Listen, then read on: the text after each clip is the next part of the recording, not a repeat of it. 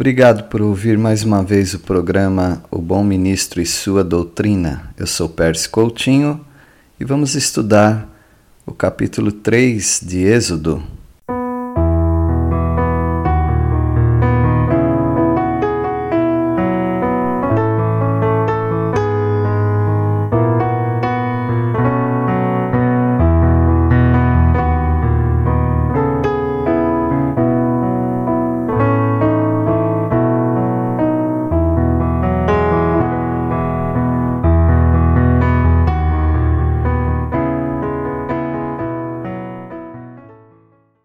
Deus estava preparando Moisés, sem que o próprio Moisés soubesse. Através daquele trabalho humilde de pastor, um pastor de rebanho, trabalhando para o sacerdote de Midian, ele estava em algum momento levando o seu rebanho e o anjo do Senhor, já bem conhecido em Gênesis, o próprio Jesus Cristo pré-encarnado, aparece a Moisés. Ali num arbusto, o arbusto queimava e não se apagava. E dali o Senhor fala com Moisés. Foi um chamado para uma tarefa. Hoje somos chamados para libertar pessoas também, através da pregação do Evangelho. Se o nosso chamado não foi igual ao de Moisés, não tem problema nenhum pois não é o método do chamado, mas o conteúdo que deve ficar em nossa mente. O conteúdo do nosso chamado. O chamado é santo, porque vem do próprio Deus. O chamado também é de total interesse de Deus, pois foi a promessa que ele fez aos patriarcas. E o chamado é por causa do sofrimento que as pessoas estão passando. Deus vê a aflição desses escravizados o chamado é para conduzir o povo a um lugar de descanso. Tudo isso estava no conteúdo do chamado de Deus para Moisés. O chamado é para Moisés enfrentar o soberano do Egito, o Faraó. E o chamado é muito grande para o servo de Deus. O chamado é sustentado e fortalecido pelo próprio Deus. Nós vemos isso em Êxodo 3, versículos 1 a 12, quando você vai encontrar Deus dizendo ali como um anjo do Senhor numa chama de fogo e Moisés olhando para aquela aquela chama de fogo, aquela sarça que ardia e a sarça não se consumia, sarça é um, um arbusto. E o Senhor está ali no meio daquela sarça e diz: Moisés, Moisés. Aí ele responde: Eis-me aqui.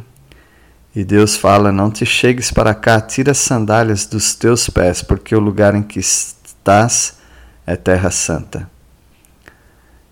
Eu sou o Deus de teu pai, o Deus de Abraão, o Deus de Isaac, o Deus de Jacó.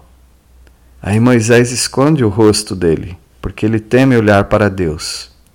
E Deus mostra o quanto ele está vendo a aflição daquele povo, e por isso está chamando Moisés para libertá-lo.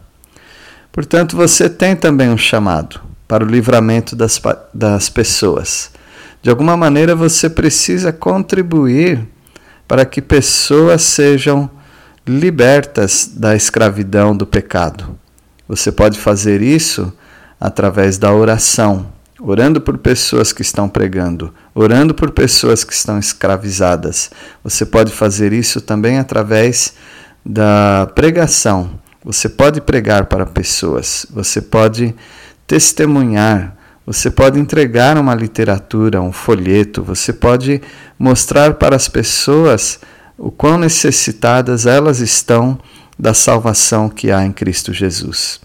E você pode também contribuir financeiramente para aquelas pessoas que estão pregando o Evangelho para lugares distantes ou lugares com pouco acesso para lugares onde há pessoas que têm pouca chance de ouvir ou quase nenhuma chance de ouvir.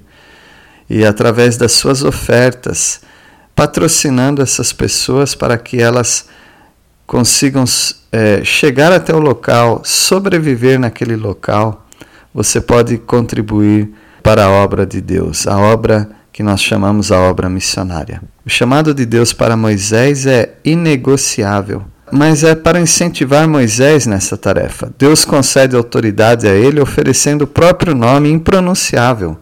O Eu Sou, disse Deus a Moisés: Eu sou o que sou.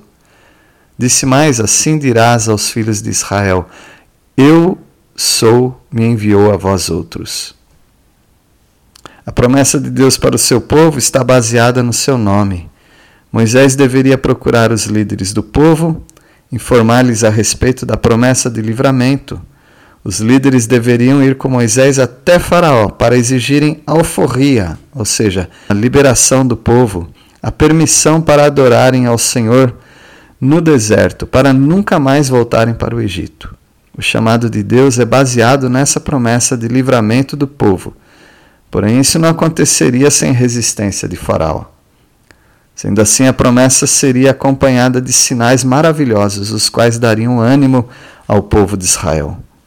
A promessa de livramento incluía o despojo, ou seja, Israel sairia rico do Egito, com todos os salários retidos durante o tempo da escravidão 420 anos. E é assim que o Senhor fala no versículo 21, eu darei mercê a este povo aos olhos dos egípcios, e quando sairdes, não será de mãos vazias. Cada mulher pedirá à sua vizinha e à sua hóspeda joias de prata e joias de ouro e vestimentas, as quais porei sobre os filhos e sobre vossas filhas, e despojareis os egípcios. Russell Champlin, ele disse assim: Atributos ou condições de Deus implícitos nesse nome: autoexistência, eternidade, imutabilidade, constância, fidelidade. O trecho de João 8:58 alude ao presente texto. Isso refere-se à eternidade do Logos e à sua união com Deus Pai. Eu sou, e além de mim não há Deus. Isaías 44, 6. Temos aí uma declaração contrária ao politeísmo, o que provavelmente também será entendido no eu sou do presente texto. Seja como for, o novo nome de Deus indicava uma nova revelação. O projeto de Deus estava por trás dessa nova revelação. É o grande eu sou, é aquele que não tem que explicar para ninguém de onde veio. É aquele que diz: Eu sou o que sou. Nós não podemos falar isso de nós mesmos, porque nós não somos, nós viemos a ser. Nós fomos criados, mas Deus não. Deus é o grande eu sou. Estudamos hoje o chamado e a promessa, Deus chamando Moisés para uma obra de, libertação. Deus está chamando você também para libertar cativos do pecado, para que pessoas saibam que Deus é o Criador que elas são pecadoras e que elas precisam crer em Cristo Jesus, que é o substituto delas na morte por causa do pecado. E assim elas terão vida. E essa é a promessa. A promessa de que esse nome poderoso dará salvação. É a promessa da eternidade, a promessa do cuidado, a promessa do descanso, a promessa de resistência contra o pecado e a promessa também do despojo. O povo de Israel sairia dali rico, porque sairia dali recebendo os presentes de, de toda a população do Egito. Não é maravilhoso saber que nós somos libertos graças a pessoas que pregaram o Evangelho para nós? Assim como Moisés libertou o povo de Israel, nós também temos o privilégio de libertarmos pessoas das amarras, das cadeias. Que Deus use a sua vida grandemente, assim como Deus usou Moisés.